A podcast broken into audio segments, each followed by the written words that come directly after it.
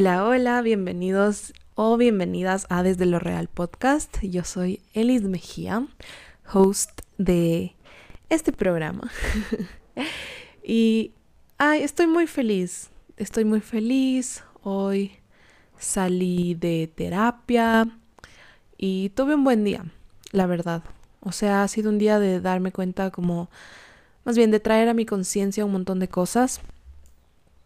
Y no sé, a veces estas tomas de conciencia nos, nos llegan en momentos ideales para sentirnos felices, agradecidos, afortunados. Y bueno, ha sido una serie de cosas y me ha costado un poco grabar este episodio, pero no por no porque me cueste el tema, es algo que de lo que he querido hablar desde hace mucho y es loquísimo todos los aspectos de mi vida que han coincidido para que pueda grabar de esto. Em, pero no he tenido el momento, como el chance de, grabar. Eh, aproveché que mi esposo y mi hija salieron juntos, así que me puse a grabar. Acabé mis pendientes y me senté a grabar. Estoy súper emocionada con retomar el podcast poco a poco. La verdad no me pienso juzgar por eso. Porque mm, es difícil, es súper difícil con una bebé a veces como seguir estos, seguir con estos proyectos y con muchos otros. Em, pero es algo que me encanta, me encanta estar aquí, hablar con ustedes y sobre todo saber que me siguen escuchando a pesar de que algunas situaciones no me han dejado ser tan constante como yo quisiera con esto. El otro día salió este tema de Spotify Wrapped en la que como que Spotify te hace un resumen de lo que fue tu año, en lo que escuchaste. Y para nosotros como podcasters es un momento bien triggering, la verdad, porque mm, les soy honesta, hasta ahora nadie me, ha etiquetado en su rap. Eh, porque igual como que siento que la gente todavía no le da la importancia tanto a los podcasts y como que más se enfocan, en, o sea, lo escuchan, pero más, o sea, prefieren postear a Bad Bunny que postear como a un creador de, de podcasts. Y nada en contra de Bad Bunny, yo amo a Bad Bunny. pero, pero sí, o sea, prefieren como mostrar cuáles fueron sus artistas em, del año y está bien, porque nadie quiere tampoco como que el spam de todo el rap. Así que no, tampoco lo juzgo. O sea, solo digo que este hecho de que no me hayan etiquetado como que en el top de los podcasts me hizo, o sea, me, me jugó en mi mente súper fuerte porque, no sé, es como este síndrome del impostor o síndrome del creador o como lo quieran llamar en el que sientes que nadie te escucha, nadie te ve, a nadie le importa lo que dices, a nadie le importa lo que hablas, ni lo que vendes, ni lo que haces, nada. Em, y no es cierto, solo hay veces que la gente lo hace y...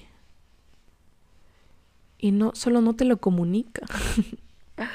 no te lo haces saber, pero no quiere decir que, que hay gente que no mm, a la que no le importa lo que haces. De hecho, hay mucha gente a la que le importa, pero son muy pocos los que salen como, o sea, rompen esa barrera de mandarte un mensajito, de decirte como, oye, me encantó este episodio, o me encantó este post, o te admiro, o lo que sea, ¿no? O no me gustó. Como, no sé, siento que está dentro de la dinámica de cómo funcionan las plataformas ahora, ¿no? Pero bueno, eh, la cuestión es que yo estaba ahí súper en modo víctima. Y dije, bueno, ya, se acabó esto, me voy a meter a ver porque tengo que saber, o sea, cómo voy a cambiar algo que estoy probablemente haciendo mal eh, si es que no veo cuáles son los resultados. Entonces me metí y me llevé sorpresas hermosas que en verdad no me imaginaba para nada. Em, y bueno, para que vean como esta comparación de el que te etiqueta o el que te dice versus eh, a, quien realmente te está escuchando, digamos. Yo estaba en el top 5 de podcasts más escuchados de casi 200 personas, ¿ya? Eh, que para mí es hermoso, o sea, no doy ni a una por o sea, si fueran cinco, si fueran doscientas, si fueran un millón, mm, para mí representa lo mismo, o sea, es el conectar con personas, el ser más honesta por aquí y, y es algo que me encanta, que me encanta y que en verdad me gustaría hacer más seguido. Y otro de las estadísticas, otra de las estadísticas que me hizo como em, que me voló la cabeza es que este podcast que tú estás escuchando, em, que en verdad creé literalmente cuando no tenía ni siquiera un micrófono ni una compu con mucha memoria para grabar y grababa en mi celular, en las notas de voz de mi celular o con los audífonos del iPhone. Está en el top, o sea, como está en el 10% de podcasts más compartidos a nivel mundial. O sea, que la gente ha compartido en sus redes sociales o que le ha mandado un amigo o que ha compartido por, por cualquier medio. Y eso es algo hermoso y que nuevamente no doy por sentado. Pero bueno, después de esta mega introducción, quiero empezar con el tema de hoy. Y el tema es renunciar. Y no solo renunciar, sino renunciar un poco a todo. ¿Ya? Primero, a ver, el contexto o como cómo le concebimos a la palabra de renuncia tiene diferentes puntos de vista, ¿verdad? Tienes como que ese momento de que renunciaste porque te rendiste o renunciaste porque buscaste algo mejor. Y a veces hay gente que, lo, que vea una renuncia como algo bueno, como algo malo, y la verdad es que es algo que depende de tu contexto y de lo que tú quieres, ¿verdad? Lo que sí, la renuncia es un proceso de duelo porque en este proceso estás dejando lo que ya conocías para conocer algo nuevo, valga la redundancia. Pero en ese dejar lo que ya conocías, también dejas una parte de ti. Entonces, al renunciar a cualquier aspecto de tu vida, renuncias a una parte de ti mismo también. Entonces, yo lo veo como un proceso de duelo y un proceso que hay que vivir poco a poco. Hay renuncias que ilusionan, hay renuncias que duelen, ¿verdad? Y eso va a depender de ti y de lo que tú quieras. Y no va a ser fácil, porque renunciar no es fácil. Incluso cuando es, es algo en lo que te rindes, no es fácil, porque tienes esa derrota contigo mismo de no lo logré, o incluso esas renuncias que te causan ilusión, también te causan miedo, ¿verdad? Si dejas de estar en un lugar que ya no te hace feliz, no es solamente como que, ah, listo, ahora sí voy a ser ahora sí voy a ser feliz, ¿verdad? Sino que, ok, ahora me abro a algo diferente que desconozco. Entonces, por más que tú ya no hayas estado feliz en ese lugar, sí hay miedo de por medio. Y hay un proceso que hay que vivir, que hay que honrar, que debes permitir que te duela, que te guste, que te ilusione, que te derrumbe. Porque solo cuando dejas sentir todas esas emociones puedes seguir avanzando. Y me parece súper importante reconocer, como hablar contigo mismo, conectarte contigo mismo, decir como, wow, esto me duele mucho, pero voy a seguir adelante. O, wow, esto me encanta, ¿cuál es el siguiente paso? ¿Verdad? Y en este momento de mi vida es en el que más les puedo hablar sobre la renuncia. Porque yo acabo de pasar por un proceso en el que renuncié a mí misma para ser otra, para renunciar de nuevo, para ser otra, y así es como un bucle eterno, que es ese proceso en el que te lleva la maternidad. Y quiero empezar con eso, con el renunciar a ti. Y creo que es uno de los más difíciles. Y parte de renunciar a mí por este nuevo proceso también era renunciar a mi hogar en ese momento, a mi lugar en ese momento, a mi país incluso en ese momento. Obviamente las cosas fueron cambiando y eso también es parte del proceso, el poder adaptarte, el abrirte a la flexibilidad, al cambio. Pero cuando yo me enteré que iba a ser mamá, empezó este proceso de renunciar a la Elise, que no era mamá, ¿verdad? Y ya era una Elise embarazada, que vivía la vida de una forma diferente, que empezaba a ver la vida de una forma diferente, porque es impresionante cómo te cambia el cerebro desde el primer momento en el que sabes que tu vida va a cambiar para siempre. Entonces, yo realmente no tenía idea de todo lo que yo iba a tener que renunciar eventualmente para tener lo que tengo hoy y no lo veo desde el dolor o de la pena. Obviamente ha sido un proceso difícil, ha sido un proceso duro. Sí extraño ser mi yo de antes. Sí la extraño y la abrazo, pero al mismo tiempo le agradezco por sus decisiones para que yo pueda ser la mujer de hoy. Entonces, claro, empecé a vivir este nuevo proceso que era el del embarazo, que fue bastante, mm, no complicado, pero muy retador, porque tu cuerpo empieza a funcionar diferente, empiezan a dolerte partes del cuerpo que jamás te imaginaste que te iban a doler. Em, hay un músculo que es el que sostiene la panza y los huesos de las caderas, que les juro que a mí nunca me habían dolido, o sea, nunca me había dolido esa parte del cuerpo. Y era algo como tan extraño, tan diferente, tan incómodo, pero que se fue adaptando como parte de mi día a día, ¿verdad?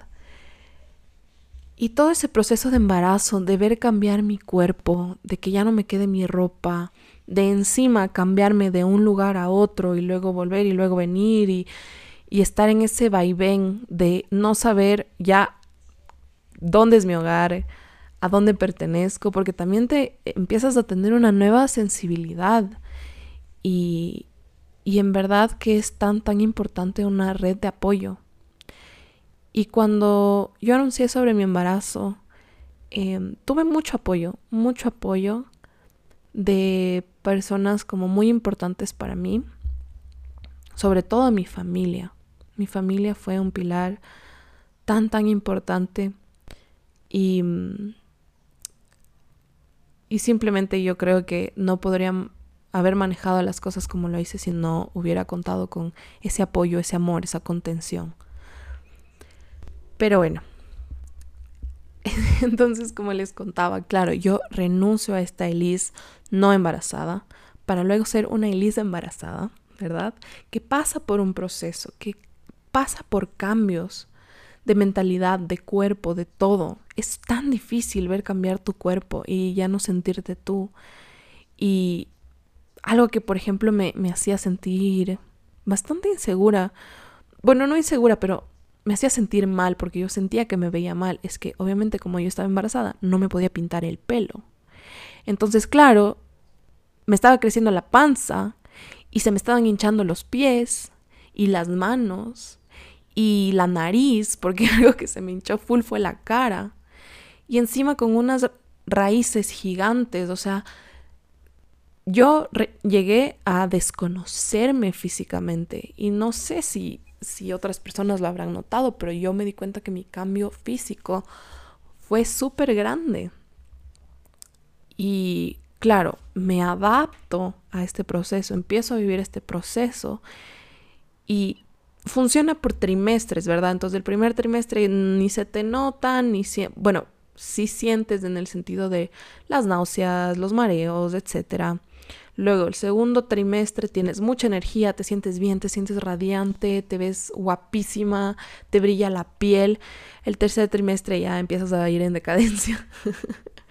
ya estás a días de días, ya todo todo te empieza como que se te empieza a acumular de que a ver, estoy lista, qué preparo para la maleta del hospital, cómo va a ser mi parto, prepararme psicológicamente para eso, que creo que nadie te puede ayudar a prepararte psicológicamente, especialmente si es que fue de una forma en la que tú no lo esperabas o no lo o no buscabas que sea tu parto. Tengo un episodio sobre esto donde les cuento un poquito más mi experiencia. Pero claro, pasas, pasas a ser esta mujer embarazada que tiene como esta nueva identidad, personalidad, problemas, gustos, todo, en periodos de tres meses, y luego nace tu bebé, y eres otra. O sea, el día que nace tu bebé, nace una nueva tú. Entonces tú y tu personalidad y tus gustos y todo lo que mencioné antes empiezan a variar como y a cambiar en periodos de tiempo muy cortos y empiezas a desconocerte. Y eso también te puede traer como, al menos en ese proceso. Obviamente el proceso de renunciar a ti puede ser en muchas formas, eh, pero en mi proceso que fue a través de mi maternidad, al principio el posparto me costó mucho y me cuesta hasta ahora y mi bebé ya tiene cinco meses. Entonces hay estos momentos en los que me siento sola, en los que me siento triste, en los que me extraño, en los que obviamente también estoy súper feliz de, de, mi realidad y súper agradecida, pero por alguna razón no deja de ser difícil. Y es algo que yo no lo puedo explicar con palabras y siento que solo lo entiendes cuando pasas por ello. Entonces con esa llegada de tu bebé y de la nueva tú, viene todo un estilo de vida diferente, ¿verdad? Tu cuerpo se ve totalmente diferente a lo que se estaba viendo en ese nuevo periodo. Tus hormonas, tus emociones. Eh, a muchas mujeres les pasa, y me incluyo, que empezamos a tener eh, una actitud muy como de mamá oso y como de sobreprotectoras a nuestro bebé y empezamos a alejar a todo lo demás y a todas las demás personas. Y yo tuve una conversación con mi esposo al respecto, porque él mismo me dijo como que no me estás dejando involucrarme. O sea, claro, yo estaba dolorida con el tema de, de mi cicatriz o lo que sea, y mi bebé se despertaba y yo ya me paraba de una a cambiar el pañal o a darle a comer, lo que sea. Y cuando mi esposo quería hacerlo, yo le decía, no, no, ya lo hago yo. Entonces yo estaba como negándole a él el cumplir también su rol paternal. Entonces tuvimos que sentarnos y yo tuve que reconocer que, que sí, que, que le estaba como poniendo una barrera a mi esposo, de él conmigo y él con nuestra bebé.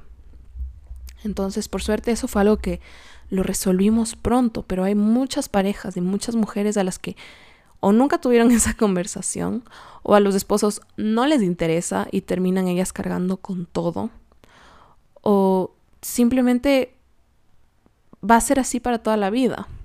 Y eso luego causa como este tema de que los papás no son tan apegados a sus hijos y es más fácil como romper un hogar o hay tantas cosas que pueden que pueden pasar si es que no te sientas a resolver esos temas, ¿verdad? Entonces, bueno, eso es un poco de, del tema de renunciar a mí, porque,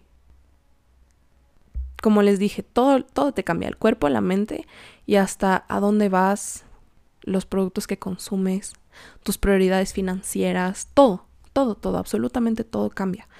Entonces yo siento que el proceso como más fuerte y más importante de renunciar a mí para una nueva oportunidad ha sido ese, ¿ya? Pero con esa renuncia han venido otras renuncias. Y bueno, cuando yo supe que estaba embarazada, em, yo tenía un cliente con el que trabajaba por contrato, ¿ya? Y obviamente cuando hay por contrato, tienen la obligación de afiliarte a un seguro, al seguro social. Que esa fue una súper ventaja de cuando yo me quedé embarazada, porque obviamente me podían pagar mi permiso de maternidad. No la empresa, sino el seguro, ¿verdad? Entonces, bueno, es todo un tema que funciona ahí, ¿no? Hice todos los trámites mientras estaba embarazada, fui a las consultas, las citas, todo. Eh, hice las colas del IES para registrarme, para ver que todo esté ya al día y yo poder contar con ese, con ese beneficio, ¿verdad? Eh, cuando yo regresé de mi periodo de maternidad, que fue de, fue de tres meses entre comillas, pero realmente fue como de dos meses y una semana, o sea, como que la empresa me dijo, no, este es el día que regresas. Dije, bueno, regresé el día que tenía que regresar y el primer día me dieron el trabajo literalmente de los dos meses que no había asistido. O sea, fue tan duro, tan duro, me pidieron tantas cosas de literalmente como que mi carga de trabajo se multiplicó por seis. O sea, yo literalmente en un día, así como que, y esa empezó a hacer la nueva dinámica.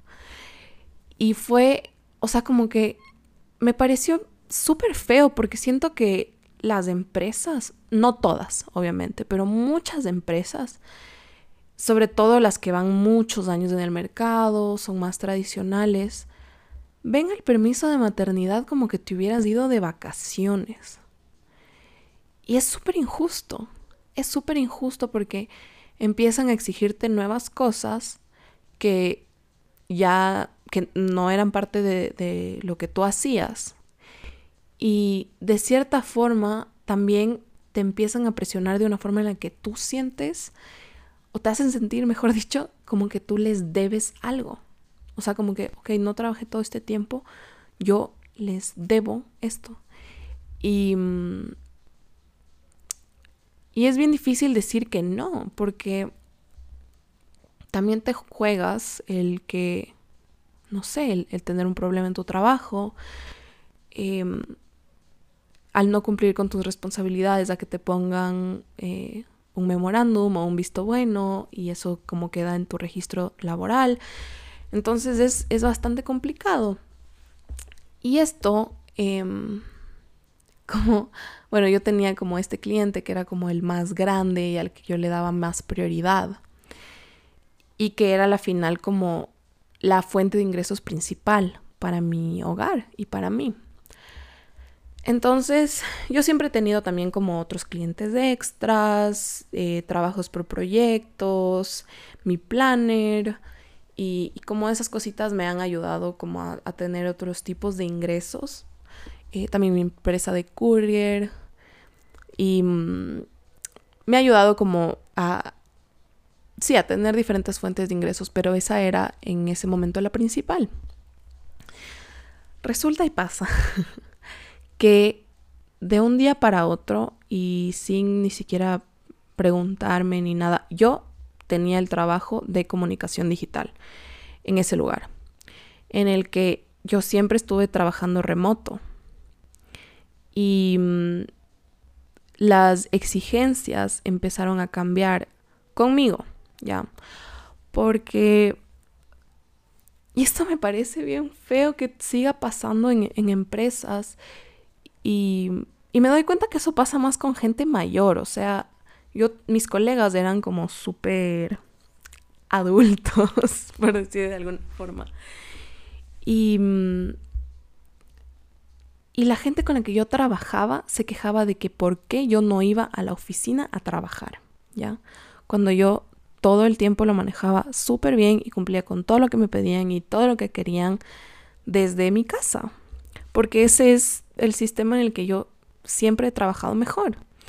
Em, entonces eso empezó como que a, meter un poco de presión. No sé si habrá sido también como excusa de, de la persona que me contrató. Bueno, la cuestión es que, claro, como yo... Em, había salido en mi permiso de maternidad, lo que sea, me empezaron a decir, no, ahora tienes que venir a trabajar a la oficina. Eso significa las horas de tu trabajo más dos horas de viaje, porque em, en ir y volver desde mi casa me hago dos horas a ese lugar. Y yo ahí fue como, ok, esta ya fue como la gota que derramó el vaso.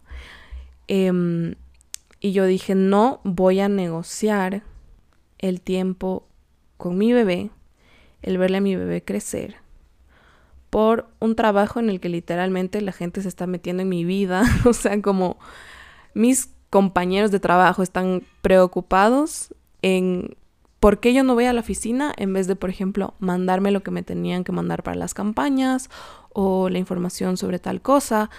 Em, entonces yo dije, no, esto, o sea, como que esto tiene que cambiar y voy a renunciar porque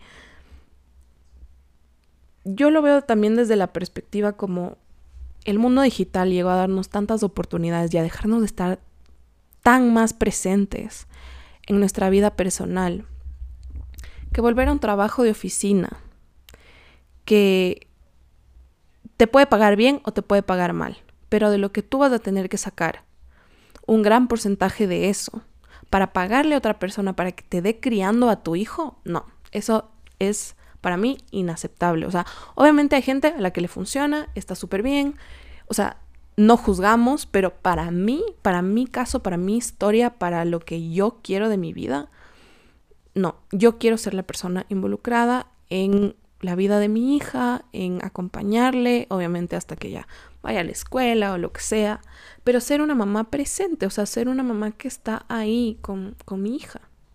Y mi trabajo se presta para eso. Entonces yo dije, no, tengo que salir de este lugar y renuncié a mi trabajo. Obviamente me moría de miedo porque era como eso, ese trabajo por contrato de que el sueldo al fin de mes no me iba a faltar. Y volvía a jugármela la de freelancer. y desde ese momento estoy trabajando bajo factura y como freelancer. Entonces, sí hay esos momentos de incertidumbre. Hay, por ejemplo, tengo estos otros proyectos como mi planner, que como estuve en un momento de enfocarme en mi, en mi vida familiar, tuvimos un viaje con, con mi esposo, mi hija, eh, de también como llegar a, cumplir con las metas financieras del mes. Em, con estos otros clientes con los que yo ya me había comprometido, he dejado de un lado mi planner y casi no he publicado al respecto. Y obviamente no se ha vendido una sola copia a partir de lo que dejé de publicar, porque obviamente como voy a esperar a que se venda, ¿verdad? Em, pero de cierta forma me he sentido como feliz de tener ese colchoncito de que trabajo nunca me va a faltar. Entonces, a partir de eso han nacido nuevos proyectos, nuevas cosas. Y al final dejar ese trabajo fue bueno, porque me dejó empezar también una nueva empresa que si es que me siguen por ahí, eh, habrán visto que publico algo al respecto porque igual es algo que está surgiendo en lo que estamos trabajando y es eh, una agencia, una agencia de redes sociales, marketing digital, comunicación, que estoy trabajando con una socia que además es súper crack en el tema, súper talentosa y estoy súper feliz. Entonces, la renuncia que en ese momento a mí me daba miedo de, hijo de madre, mi sueldo fijo ya no va a estar.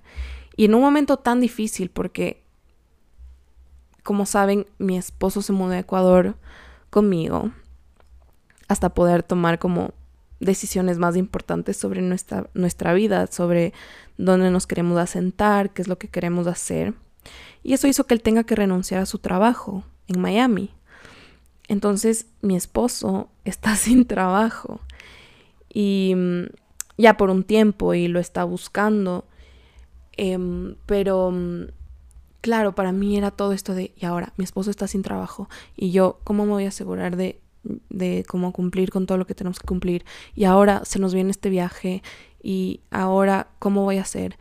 Entonces, sí es como un proceso fuerte, pero que a la final estoy súper contenta de haber como labrado ciertos cimientos para nunca sentir que estoy como cayéndome a un abismo.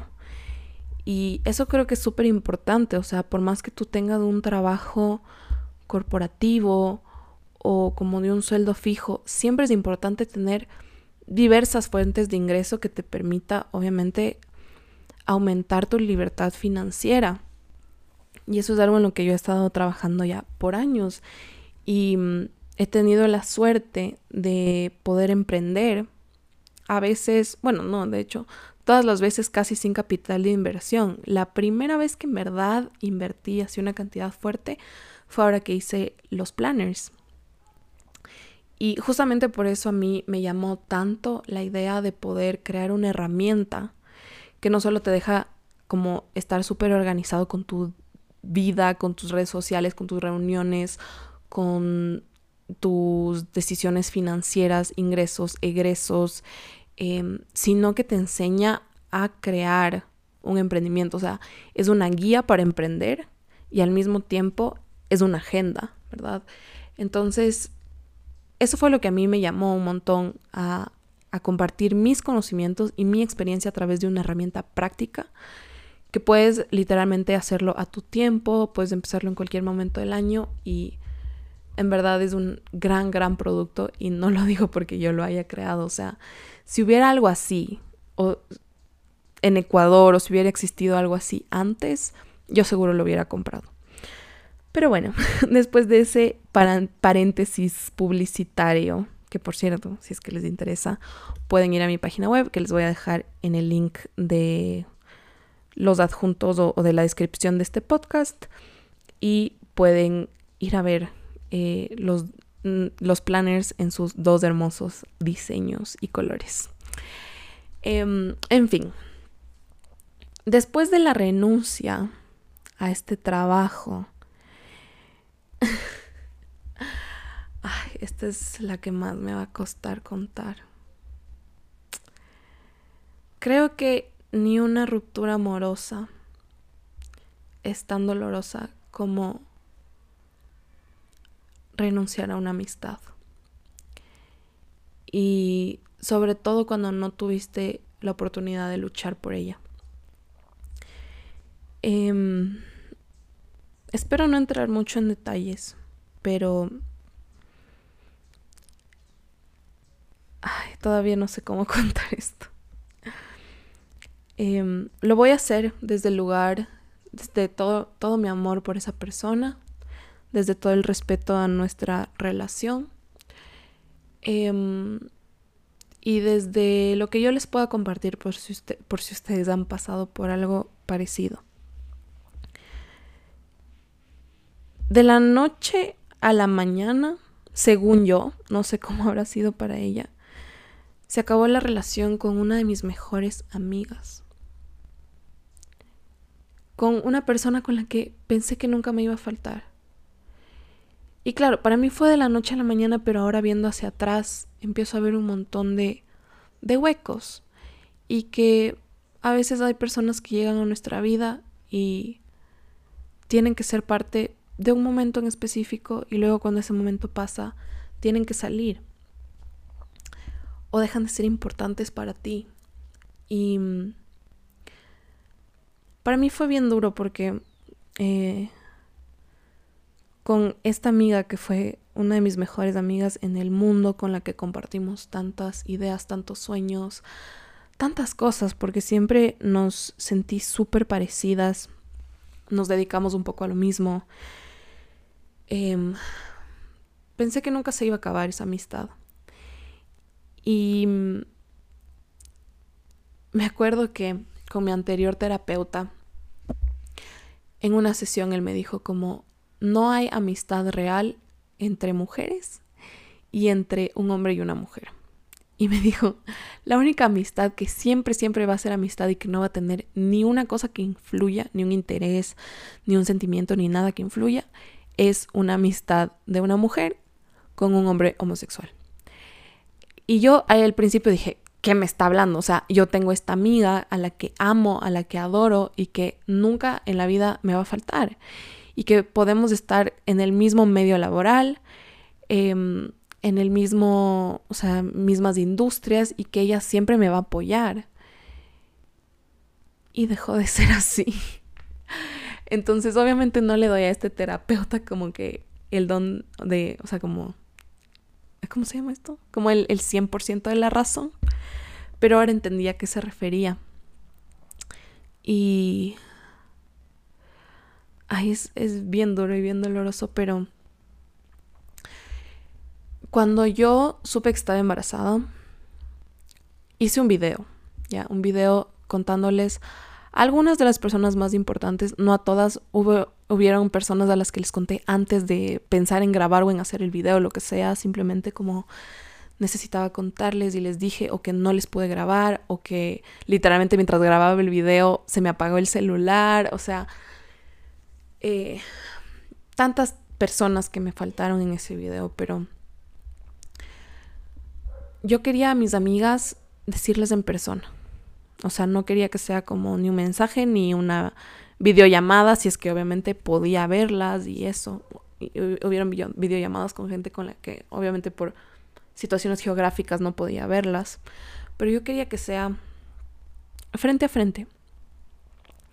Y le estuve insistiendo a esta amiga como, oye, tengo que hablar contigo.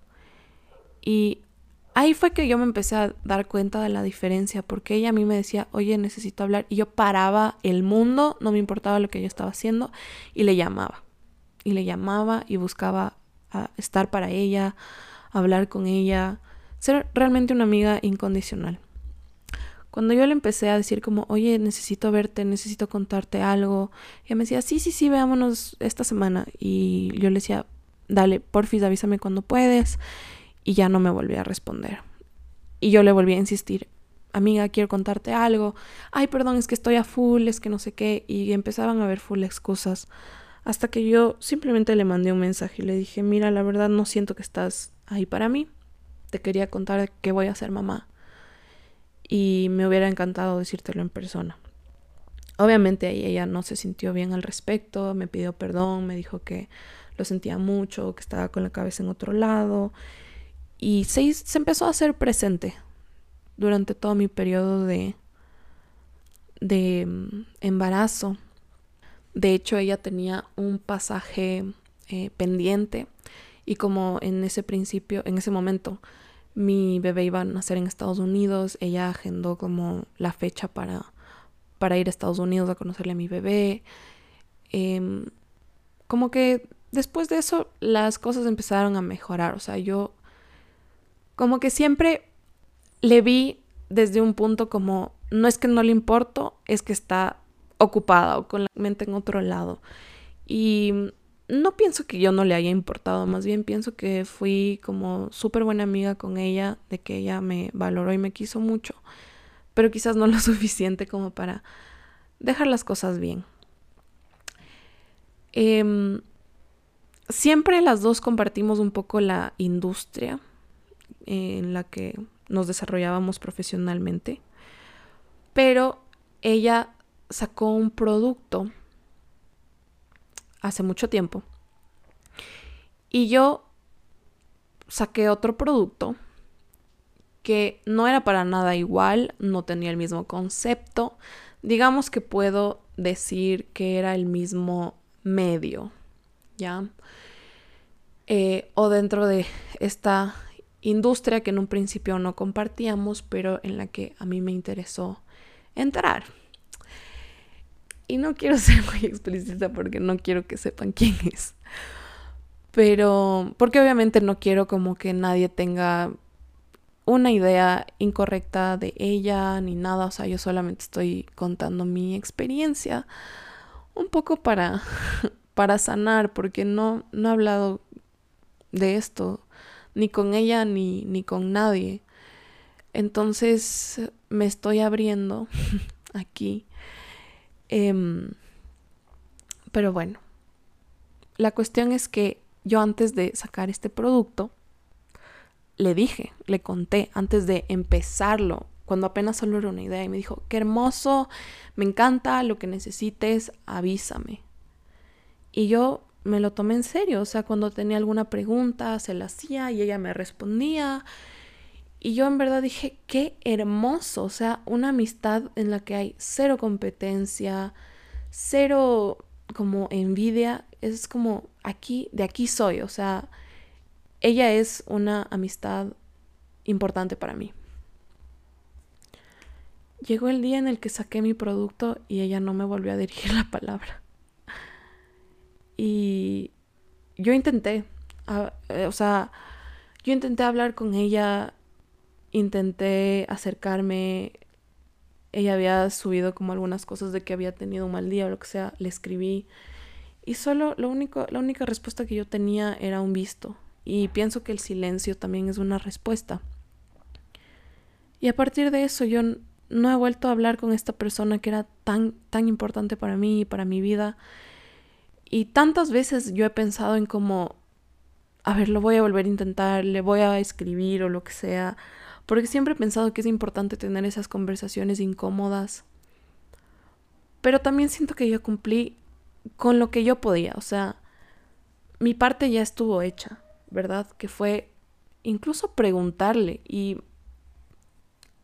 pensando, como que yo literalmente le pregunté como que, oye, quiero saber que tú estés bien con que yo haga esto. Y ella me dijo que sí. Entonces, ahora que lo veo es como que yo ni siquiera tenía por qué preguntarle. Pero para mí en ese momento mi amistad era más importante. Y para mí siempre fue así. o sea, para mí esa amistad sigue siendo más importante que esta situación, pero tampoco creo que no se trata tampoco como que de ponerse de alfombra. Y porque a mí cada mensaje que yo le mandé, que no fue uno, no fueron dos, el recibir esa indiferencia, esa no respuesta, también es como un puñal. Voy a llorar. Ay, no puedo, perdón. Es como un puñal a mi corazón. Entonces, yo decidí que era momento de, de renunciar a esa, a esa amistad. Porque yo ya hice el lado de lo que pude. Y pienso que toda relación es de dos personas. Y espero que nadie como que empiece a hacer em, asunciones, no sé cómo se dice, pero como empezar a tener juicios sobre una persona, sobre la otra, tomar un lado, tomar otro. Em, porque yo sigo pensando que ella es una persona maravillosa, talentosa, la admiro, la quiero, simplemente ya no no es parte de mi vida y no porque yo quiera que sea así. Em, y no, no hay nada más doloroso que la indiferencia, en verdad, porque a partir de estos intentos de yo comunicarme con ella y no recibir respuesta, yo solo, a veces solo me pregunto como que, ¿cómo ella puede estar así como como si nada, o sea, como si por poco nunca nos hubiéramos conocido después de haber compartido tantas, tantas cosas, pero es que ustedes no se imaginan cuántas cosas. Entonces, nada. Em, parte de renunciar, y con esto quiero cerrar, parte de renunciar es serte fiel a ti. Y mm, en este caso, ser fiel a mí es intentar sanar, o sea, por ese lado, como dejar de yo como ponerme frente al target, ¿verdad? Como para que me duela una respuesta o una no respuesta. Serme fiel a mí es haber renunciado a un trabajo en el que ya no me gustaba, en el que ya no me sentía tampoco tan valorada, en el que me empezaban a hacer nuevas exigencias cuando mi nueva prioridad era estar junto a mi hija. Ser fiel a mí también es honrar este nuevo proceso después de mi maternidad, después de mi embarazo, después de mi posparto o durante mi posparto, porque siento que sigo que sigo ahí, la verdad no sé nunca cuándo voy a salir de eso. Eh, no sé si así se siente para siempre.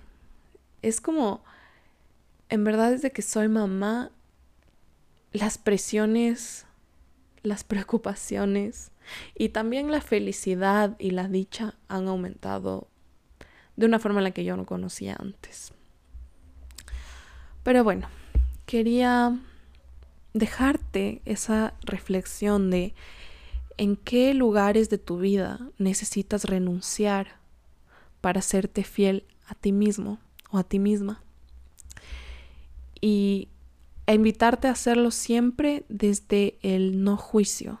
O sea, no juzgues a esa persona con la que rompes esa relación no, la juzgues a ella, no te juzgues a ti, no juzgues a la situación. Es doloroso, vívelo. Yo todavía estoy viviendo mi proceso, al menos del último, del primer y el último caso que les conté, pero.